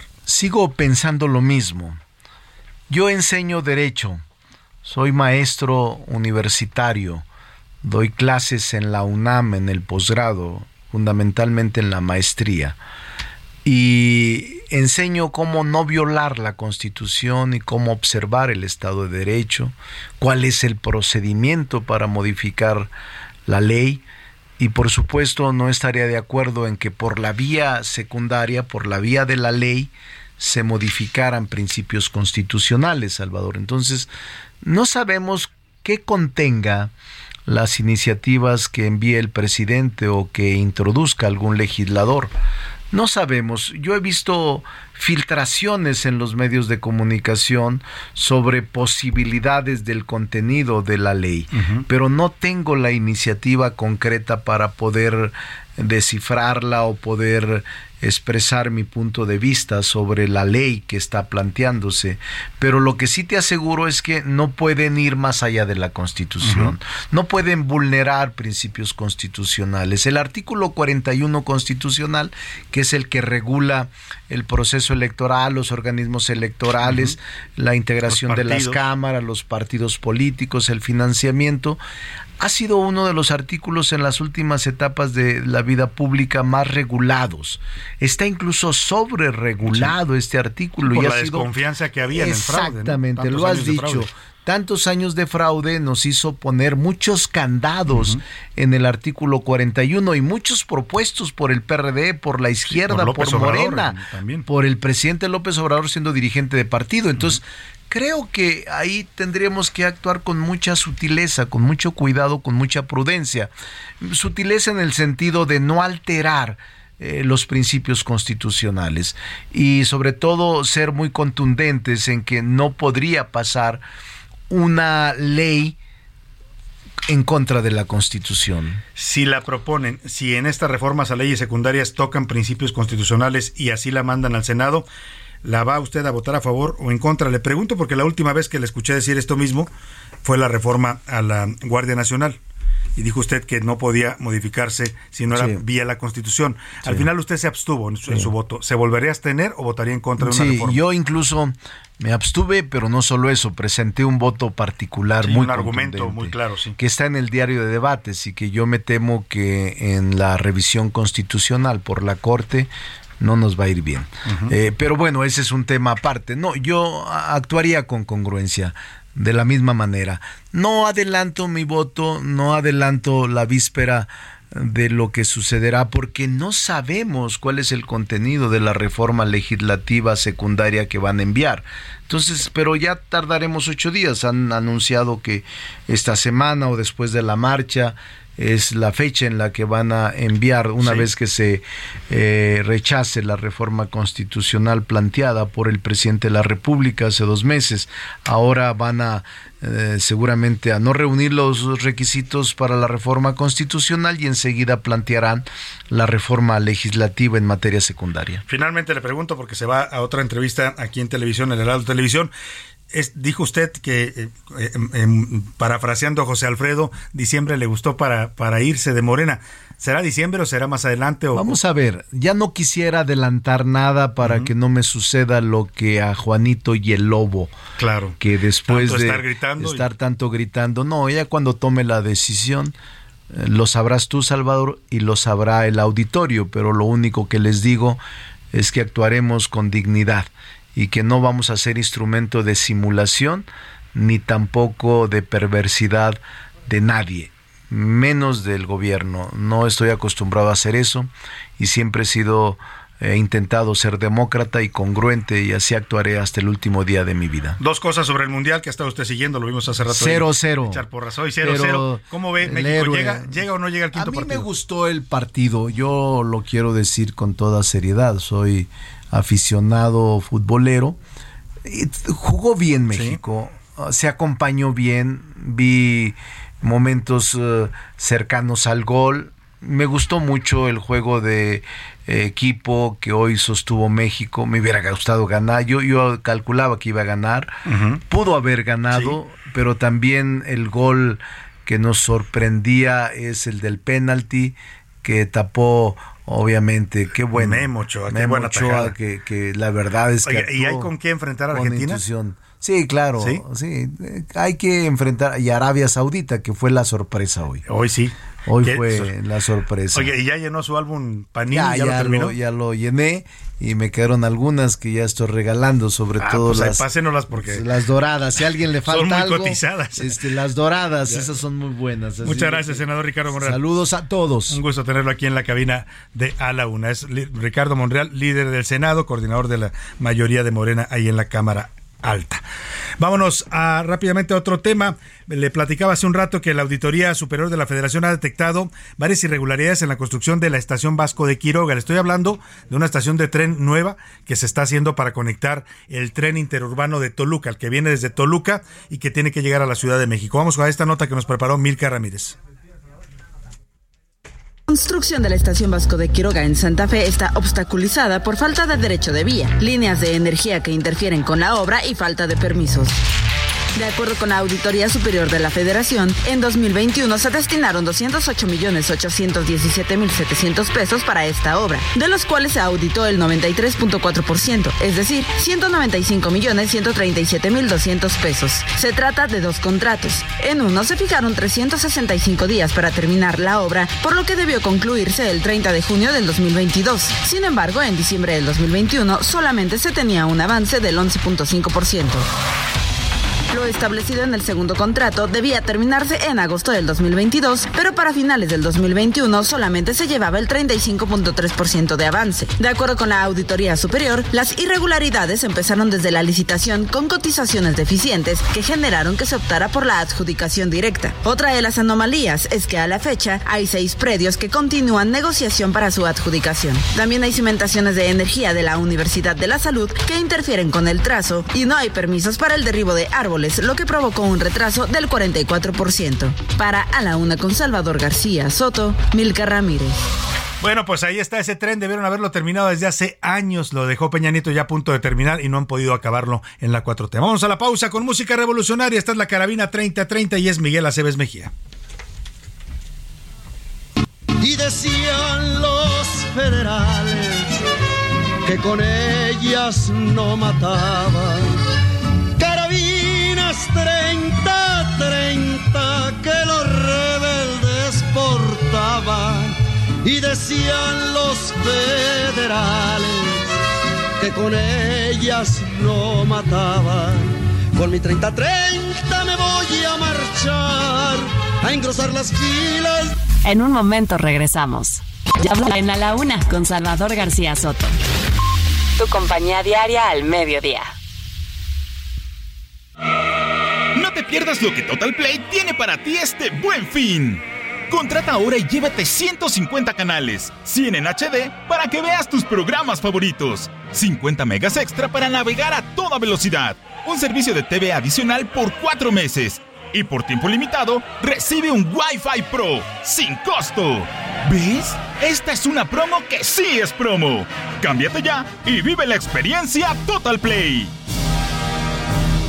En Soriana vive tu pasión con todo. Lleva carne de res para asar a solo 171 pesos el kilo y six pack de cerveza Michelob Amstel Ultra 2X Lager o Bohemia Cristal en lata o botella a 50 pesos con 150 puntos. Soriana, la de todos los mexicanos. Solo noviembre 22. Aplica restricciones, evita el exceso. Te negaré tres veces antes de que llegue el alba. Me fundiré en la noche donde me aguarda la nada.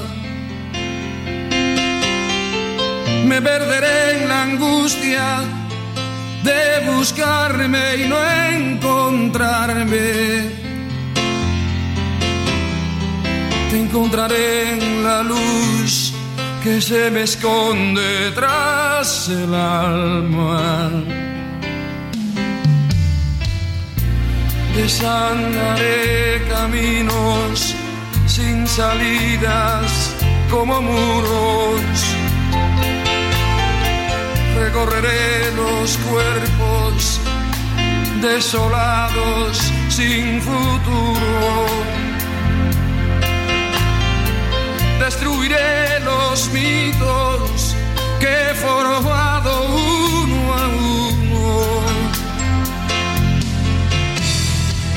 Y pensaré en tu amor, este amor nuestro vivo y puro. Dos de la tarde con 32 minutos. Estamos regresando con Pablo Milanés de esta pausa. La canción se llama El amor de mi vida, una canción de 1999 que habla pues de la relación de pareja, lo difícil que es a veces el tema de la fidelidad en las parejas, ¿no? Y los problemas que acarrea cuando uno u otro pues pueden tener por ahí un resbalón, como dicen, ¿no? Vaya, un tema bastante sentido como mucho de la discografía de Pablo Milanés hablando de temas pues de sentimientos, de relaciones humanas, temas siempre complejos de abordar y él lo hacía maravillosamente en sus letras y en sus temáticas. Escuchamos un poco más del amor de mi vida de Pablo Milanés y seguimos con más para usted aquí en A la Una. ¿Qué puedo hacer? Quiero saber que me atormente en mi interior. Si es el A la una, con Salvador García Soto. El ojo público. En A la Una tenemos la visión de los temas que te interesan en voz de personajes de la academia, la política y la sociedad. Hoy escuchamos a Maite Azuela en Romper la Confusión. El ojo público. Buenas tardes, Salvador. Me da mucho gusto saludarte a ti y a nuestros radioescuchas. Hoy quiero comenzar con la afirmación de que en política el revanchismo no funciona. Y es que la necesidad de hacerle daño a quien suponemos lastimó nuestro proyecto político solo genera animadversión y destruye toda posibilidad de que nuestras acciones beneficien a quienes más lo necesitan. Y claro, ya saben de quién hablo. La marcha convocada por el presidente para el domingo próximo es un signo claro del revanchismo político que en nada ayuda al país. ¿Por qué el presidente no es capaz de reconocer que las opiniones que le contradicen deben también ser tomadas en cuenta en un ambiente reflexivo y proactivo, no de revancha? En Chile, por ejemplo, el presidente Gabriel Boric, cuando la ciudadanía rechazó el proyecto de nueva constitución, demostró su humildad aceptando que el pueblo se había manifestado y que había que escucharlo para lograr una constitución para todos. En Argentina, Alberto Fernández, un poco más a regañadientes, pero ha reconocido que su país tiene una crisis de crecimiento. Claro, a partir de que la ciudadanía lo estuvo manifestando. Estos dos ejemplos, queridos radioescuchas, son de dos gobiernos que se asumen de izquierda como el de López Obrador, que al menos en el discurso y en el debate público muestran voluntad de escuchar a quienes votaron por ellos, pero también a quienes no votaron por ellos y seguramente a quienes les dieron su voto, pero no necesariamente les entregaron su confianza permanente. López Obrador con su marcha del domingo está lanzando una bomba mediática para decirle a las personas que rechazaron la reforma electoral que él puede más, que él trae un ejército ciudadano que puede contra quien le diga que no a cualquiera de sus propuestas, sin importar si alguna de ellas atenta contra la democracia. Sería mejor que reconociera su derrota política en el proyecto de reforma electoral y, como Boric o Fernández, a quienes dice admirar, escuchara lo que la ciudadanía quiere y construyera una reforma electoral para todos y todas, no un plan B forzado, que es más bien una patada de ahogado y que costará tiempo, recursos y elevará la polarización en la que busca colocar siempre a las y los mexicanos. A la una, con Salvador García Soto. Bueno, ahí está, ahí está el análisis de Maite Azuela, nuestra colaboradora aquí en el Ojo Público. Interesante lo que decía de la marcha de López Obrador el próximo domingo 27. También Ricardo Morel nos comentaba sobre esta marcha, pues que pronosticaba que un millón de personas van a sacar a la calle y no lo dudo porque está hablando usted de 22 gobiernos estatales, del gobierno federal, de los programas sociales, de sindicatos que están llamando ya como en la vieja era, del corporativismo preísta. En fin, no dudo que saquen esa cantidad de personas. La, el tema es cuál es la causa. Es nada más inflarle el ego al presidente, decir que tiene mucha fuerza, porque la tiene, no na- nadie lo duda, pues ganó con 30 millones de votos la presidencia. No, no creo que hoy los 30 millones votarían por él nuevamente, pero de que tiene una base social importante la tiene. Lo que decía Monreal es, pues cuál es el objetivo de sacarla la calle, ¿no? nada más demostrar que el presidente está muy, muy fortachón como el peso, o, o, se trata de dividir a los mexicanos, de polarizar. Bueno, interesante lo que se verá el próximo domingo, una marcha por, para y del presidente. No hay ninguna otra causa más que apoyar, inflarle el ego y endulzarle el oído al presidente, decirle usted es el líder amado, no haga caso de los que lo critican y los que rechazan sus reformas, aunque también sean mexicanos y aunque también tengan derecho a ser respetados por el presidente. Ahí dejamos el tema y nos vamos a sus mensajes. Se nos alargó un poco hoy con la visita de Ricardo Monreal, que no lo teníamos prevista, pero nos dio mucho gusto conversar con él aquí. Interesante la plática en la cabina de la UNA, pero para comentar sus mensajes a las preguntas que hoy formulamos, ya están conmigo en la cabina. Les doy la bienvenida a Milka Ramírez. ¿Cómo estás, Milka? Muy bien, Salvador, ¿tú cómo estás? Muy bien, todo bien. ¿Te gustó el partido? Eh, más o menos, ahí creo que, eh, o sea, sí jugó bien México, pero si juegas y no ganas, pues Digo, no perdimos, que es importante, ¿no? Pero hubiera sido mejor que ganar la selección. Ay, pero con Argentina, hijo. Pues sí, si juegan así con Argentina, los van a hacer eh, pedazos, ¿eh? Pero bueno, mm, José Luis Sánchez. Salvador García Soto, Milka Ramírez, ¿cómo están? Bonito martes, arrancando con todo, con muchos brillos. Y sí, bueno, ya relamiéndome los bigotes para el sábado. ¿eh? Ah, ¿Se va a hacer o no se va a hacer la carnita asada para el sábado? ¿A qué hora partido? A la una de la tarde, es una gran, una, una gran horario. Hay que ¿eh? verlo, ¿no? Hay que verlo. Va a estar No, bueno. Mira, eh, jugaron bien, es que yo no digo que lo hayan hecho mal, No, no. pero sin goles, pues, sí, no digo, Argentina es una selección que llega pum, y concreta, ¿no? Hoy no le fue bien con los árabes, pero eso los va a hacer salir más, Exacto. Sí, pues, me- más enojados el, Es que juegan el, do- todo por sábado. el todo ya el sábado. Exactamente, van por su calificación y bueno, pues vamos a ver cómo reacciona México ante eso. Por lo pronto es momento de preguntar en este espacio, ¿qué dice el público? Muchísimos mensajes, Salvador. Nos dice Carlos Alberto Delgado. Hola, señor Salvador y a tu gran equipo. ¿Cómo es que los políticos sí le exigen a los jugadores de la selección que echen todo y que le echen muchas ganas, pero a ellos, pues ellos se pasan de flojos y no hacen nada por buenos resultados? Estaría bueno que los de la selección le mandaran mensajes a los políticos diciéndole, señor diputado, señora gobern- gobernante, señor eh, gobernador, señor presidente, échenle ganas, hagan las cosas bien, ¿no? Exactamente, como país si le exigimos más a un director clínico que un jugador, que a un político, Que a un entonces, pues, político, estamos, estamos bastante mal. Eh, sobre los motociclistas, eh, oigan, yo creo que es un gran, es un excelente medio de transporte, de hecho lo uso. El relajo es que entre los mismos autos, los peceros, los baches y luego de pilón los motociclistas que en cualquier instante se te aparecen, ya es un verdadero relajo. Ese es el tema. Ese es el decía. tema. Yo no digo- es, a ver, el espacio público y las calles son para todos, ¿eh? Puede circular igual un auto, un camión, una bicicleta, un motociclista, un peatón y todos tenemos el mismo derecho. El problema es que los, los motociclistas eh, son tantos ya que, que no están respetando ninguna norma. O sea, van por un carril, se cambian a otro rápido, se le meten a usted y cuidadito con que usted se, me- se les meta sin, sin fijarse porque se han vuelto Uf, muy agresivos. sí, además. Le echan bronca, se paran dos o tres y empiezan a amedrentar a los automovilistas. Creo que sí hace falta una regulación indiscutiblemente, sobre todo por la seguridad de ellos mismos. ¿no? Totalmente. Yo siempre, Salvador, cuando salimos de aquí, te lo digo, aquí sobre insurgentes hay un acotamiento ya para bicicletas. Las motocicletas, tiro por viaje, se meten, se en ese meten carril ahí al carril Está las- confirmado las bicis. Sí, O sea, ellos Tiro van por, todos los carriles y se cambian sin avisar de uno a otro, Milka.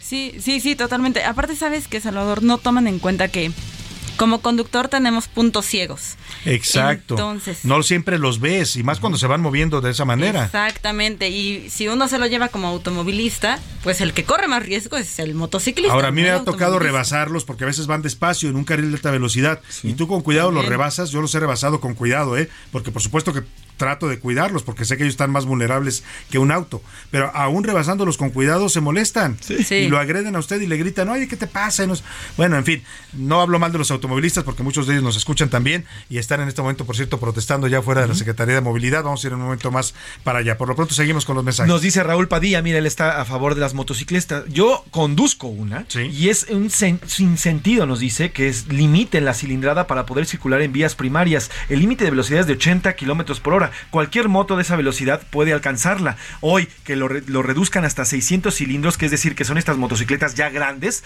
las de 600 cc eh, son ya grandes, no pueden ser entrar motonetas o motos pequeñas a partir de esta nueva ley. Bueno, pues es más que un reflejo, nos dice Raúl Padilla, de la incapacidad de las autoridades de meter en cintura a los que no respetan las normas de circulación, además de permitir la circulación de cientos de motociclistas, y eso también tiene razón Salvador, con permiso, no con la placa, sino con simples permisos, ya le están dando dando chance a estos motociclistas de circular. Así Sí, que no es en por contra pocos de los motos. ¿eh? salimos afectados. Yo lo que creo es que sí debe haber una regulación más estricta ahora que hay más motocicletas circulando en la ciudad, pues por beneficio de ellos, de los motociclistas, de nosotros también, eh, los peatones y los automovilistas, ¿no? Totalmente. Y los ciclistas incluso. Además, Salvador, soy Wences García. Respecto a la ultraderecha, no hemos caído en cuenta de que ya tenemos una ultraderecha radical, ya que de entrada no se prestan al diálogo y solo piensan en sus propios intereses de grupo. Pero además, lo que yo creo es que lo que necesitamos es alguien del centro. Nadie a la izquierda tan izquierda, ni nadie tan derecha tan derecha. Centrados podemos llegar a un gran acuerdo. Yo Saludos, creo Salvador. también que los extremos no son buenos, ¿eh? Y luego terminan juntándose la ultraderecha y la ultraizquierda, son tan radicales que a veces son muy parecidos, a pesar de que creen que son lo opuesto, ¿no? Nos dice aquí Alberto de Colima, por favor, Salvador, buena tarde. Ponme a Para Vivir de Pablo Milanés Ah, para vivir. Saludos. Y se la pedí al productor porque es de las que más me gustan a mí de Pablo Milanés. Esa y la de, de qué callada manera a veces nos las pone más adelantito el productor para escucharles un, un fragmento a petición de nuestro público. A ver, eh, Mi- Milka Ramírez, por lo pronto, mientras, ¿qué dice Twitter en la comunidad tuitera? Sobre el tema de la ultraderecha en México, el 26% dice que sí, que ha crecido en nuestro país, el 29% que no, que es un sector muy pequeño, Ujú. y el 45% dice que cualquier extremo es malo, pero en los comentarios ahora nos dicen, ¿qué hace a la derecha ultraderecha? Eh, Son posiciones más radicales. O sea, la derecha es una, una- la derecha es una ideología que defiende, por ejemplo, la libre empresa, la libre, el libre mercado, la libre competencia, los derechos eh, ciudadanos, ¿no? Eh, que está en contra a veces de temas como el aborto en las mujeres, en contra de algunos otros temas más, por ejemplo, se opone a los matrimonios eh, gays, ¿no? Pero la ultraderecha es radical. O sea, la ultraderecha dice cárcel y pena de muerte a las mujeres que aborten. La ultraderecha dice que lo- los gays son una enfermedad, que hay que darles terapias de conversión. O la ultraderecha puede decir también en, en otras posiciones, pues mucho más de ultraderecha. Quieren un, un- un capitalismo salvaje también, donde el Estado no intervenga para nada. O sea, son posiciones de derecha, pero más radicales. Igual que la izquierda. La izquierda pues va por la vía más social, más de reparto de la riqueza entre igualitaria entre la población, pero la ultraizquierda pues dice instauremos el comunismo, ¿no? Traigamos Claro. a, a- a Mao Zedong y a todas la- las ideologías eh, totalitarias, ¿no? De- del comunismo. Así es, son extremos que además al final terminan, ya lo hemos visto en diferentes países, Salvador, terminan pues rebotando a la sociedad, fracasando, no ha fracasando habido totalmente. un solo, en ninguno de los dos casos, ¿eh? la ultraderecha y la ultraizquierda terminan siendo eh, eh, modelos sociales, económicos y políticos fallidos. Así es, nos dice, ah, perdón, estabas con Twitter. y sobre el tema de la prisión preventiva, que se discute en la Suprema Corte de Justicia de la Nación, el 8% dice que sí que debería de seguir, que es efectiva, el 58% dice que no, que hay abusos, y el 34% dice que la prisión preventiva debe de regularse en el país. Dicen que debe regularse, sí, sin duda alguna. Eh, eh, bueno, el, el mayor porcentaje de los comentarios dice que no, que no debe de seguir porque hay abuso por parte de las autoridades. Bueno, pues ahí está, entre que debe regularse y no debe de seguir, es Correcto. mayoritaria la opinión en contra de esta prisión preventiva oficiosa. Por Más mensajes. cierto, Salvador, rapidísimo, de último momento, te informo que ya el ministro presidente de la Suprema Corte levantó la sesión en la que se discutía el nuevo proyecto del ministro Ah, Luis caray. María Aguilar sobre presión preventiva y citó a los ministros para el próximo jueves. Es decir, hoy se dio la lectura del proyecto. Nada más el y se proyecto. va- Y se va, a, ya pues, a seguir la discusión. Los votos y las posiciones serán el próximo jueves. Bueno, pues se, Exactamente. se pospone este debate, bueno, se alarga, más bien dicho. Vamos rápidamente a escuchar esta canción que nos pidieron para vivir de Pablo Milanés y nos vamos a ligar con una biografía del gran milanés que nos preparó Milka Ramírez. que a esta unión de nosotros le hacía falta carne y deseo también. Que no bastaba que me entendieras y que murieras por mí. Que no bastaba que en mis fracasos yo me refugiara en ti. Y ahora ves lo que pasó al fin nació. Al pasar de los años, el tremendo cansancio que provoco ya en ti. Y aunque es penoso, de que manera se me adentra usted sonriendo, como si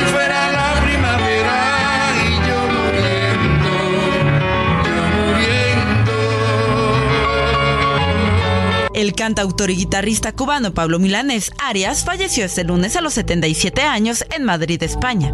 Pablo fue internado a inicios de este mes debido a una enfermedad oncohematológica que padecía desde el 2017, motivo que lo obligó a dejar Cuba porque en la isla no existe tratamiento para la misma. Su situación se agravó a tal grado que tuvo que cancelar un concierto programado para el 13 de noviembre debido a una indisposición intestinal. También se canceló su presentación del 5 de diciembre. Estas fechas eran parte de la gira Días de Luz. El autor de icónicos temas como Yolanda, Para Vivir y El Breve Espacio cantó por última vez en Cuba en junio pasado en un concierto marcado por la presencia de agentes de seguridad del Estado. En sus comienzos estuvo muy influido por la música tradicional cubana y por el feeling. En 1964 Milanes se incorporó como intérprete al cuarteto Los Bucaneros, con quienes colaboró en sus primeros trabajos. En 1968 Milanes ofreció su primer concierto con Silvio Rodríguez en la Casa de las Américas. Esta sería la primera muestra de lo que más tarde, en 1972, surgiría como el movimiento musical popular de la nueva trova. Hoy la vi y tenía un rostro ajeno al que yo amaba. El que dan unos años de no ser feliz. Como compositor, Pablo Milanés tocó diversos estilos, entre ellos el son cubano y la canción de protesta a finales de los 60. Pablo Milanés fue ganador al Premio Grammy Latino al mejor álbum tradicional, al Premio Grammy Latino al mejor álbum cantautor.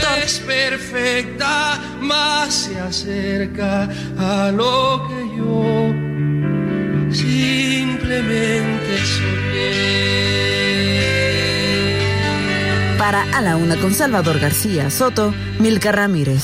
A la Una con Salvador García Soto. Bueno, pues ahí está, ese fue el gran Pablo Milanés. Los que son somos de una generación un poco anterior, pues lo conocemos bien porque crecimos. Yo crecí escuchando sus canciones, ¿no? En la época eh, de la preparatoria, la universidad. Lo vi varias veces, varias ocasiones en Guadalajara. Tuve la oportunidad de verlo en conciertos allá en, en el Hospicio Cabañas, en el Instituto Cultural Cabañas. También aquí en la Ciudad de México me tocó verlo un par de veces. Era un gran, un gran y querido cantautor para los mexicanos. Eh, vamos a precisamente hasta Madrid, España, donde ayer se dio esta lamentable noticia de la pérdida de Pablo Milanés en un hospital de Madrid. Allá se encuentra nuestra corresponsal Patricia Alvarado, quien saludo con gusto. Buenas noches allá en Madrid. Buenas tardes acá en México. Patricia Alvarado, ¿cómo estás? Muy buenas tardes, Salvador. Mañana, miércoles 23 de noviembre, en la Casa de América en Madrid, se instalará la capilla ardiente del gran cantautor cubano Pablo Milanés, que falleció en Madrid a los 79 años cuando recibía tratamiento por un cáncer de sangre. El Salón Cervantes del Palacio de la Casa de América, el Palacio de Linares, situado frente a la Fuente de Cibeles, en el centro de la capital española, abrirá sus puertas entre las diez y media de la mañana y las tres y media de la tarde para que los ciudadanos se despidan del carismático artista cubano que tuvo una brillante trayectoria de décadas. El mundo de la música está de luto y ya han sido numerosas las reacciones en las redes sociales de los innumerables amigos, compañeros y personalidades que querían y admiraban a Pablo Milanés. Entre los cantantes españoles han subido a sus redes su dolor Rafael, que escribió en su Twitter Te extrañaremos. Alejandro Sanz dijo que le daba coraje que se hubiera marchado. Tania Libertad afirmó que lo extrañará y Lucero aseguró que el cielo lo recibió cantando. La familia de Pablo Milanés ha agradecido las condolencias que han llegado de todas partes del mundo y ha enviado un mensaje que descanse en el amor y en la paz que siempre ha transmitido. Permanecerá eternamente en nuestra memoria. Este es el reporte desde Madrid, Salvador. Muchas gracias, Patricia Alvarado. Sin duda, lo dices bien, permanecerá en la memoria su música, su sentimiento, su poesía, ¿no? todo lo que genera un cantautor como lo fue Pablo Milanés quedará para la posteridad. Y bueno, pues él, como bien dices, descanse en paz. Y vámonos rápidamente a otro tema. Vamos a- a- hasta la Secretaría de Movilidad aquí en la Ciudad de México por esta protesta que les decía están realizando afuera de esta dependencia los motociclistas que se oponen al nuevo reglamento para regular la circulación de motos en la Ciudad de México. Mario Miranda, te saludo ahí con gusto en la CEMOVI, cuéntanos. Salvador, ¿qué tal? Buenas tardes. Te informo que alrededor de este mediodía se reunieron en el Monumento a la Revolución aproximadamente 200 motociclistas, quienes posteriormente se dirigieron a la avenida Álvaro Obregón, esto en la colonia Roma, donde se encuentran las oficinas de la Secretaría de Movilidad, donde en estos momentos se encuentran manifestándose estos motociclistas.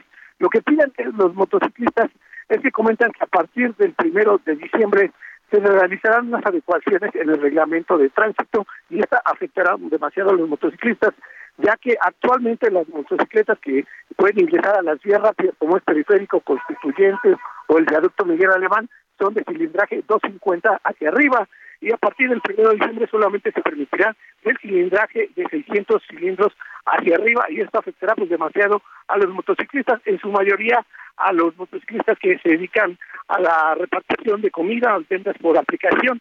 La mayoría de las motocicletas que se encuentran en este lugar son de cilindraje 250. Por este motivo se están manifestando y están dialogando con las autoridades a quienes piden que, que redacten o que publiquen un reglamento en el cual se revoque esta decisión de, del, del cambio del reglamento que será a partir del primero de diciembre, Salvador. Hasta el momento la manifestación se lleva de manera pacífica.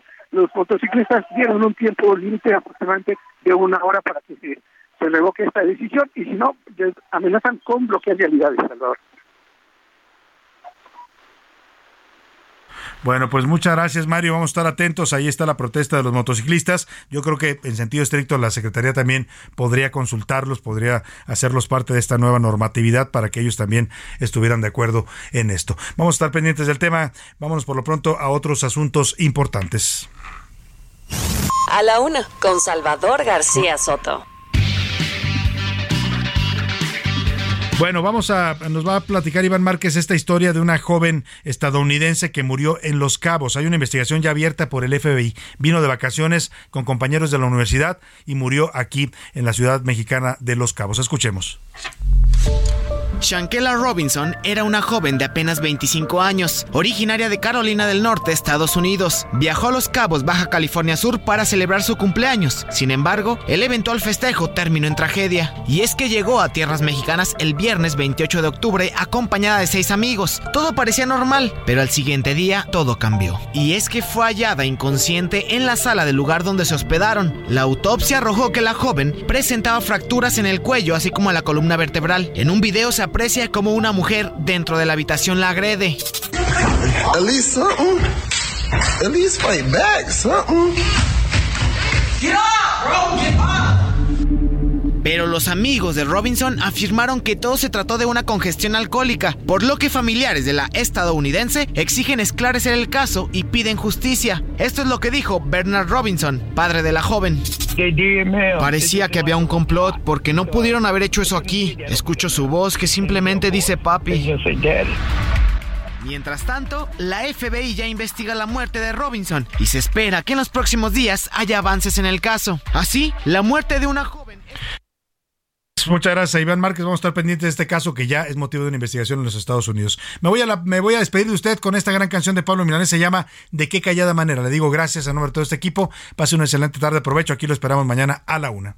De qué callada manera se me adentra usted sonriendo, como si fuera la primavera, yo muriendo. De qué modo sutil me derramó en la camisa todas las flores de abril. A la una, con Salvador García Soto.